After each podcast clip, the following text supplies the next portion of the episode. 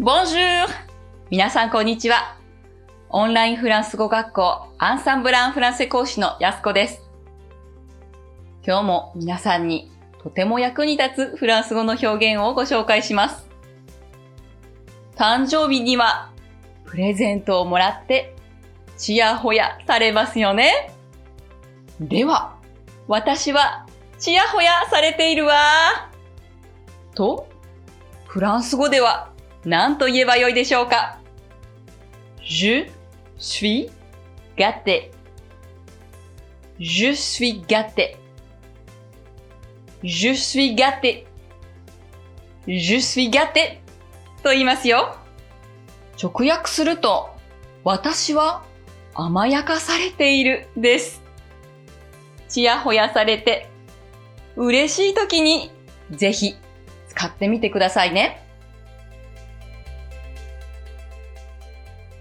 さて、フランス語をもっと勉強したいという方は、アンサンブルのレッスンでお待ちしています。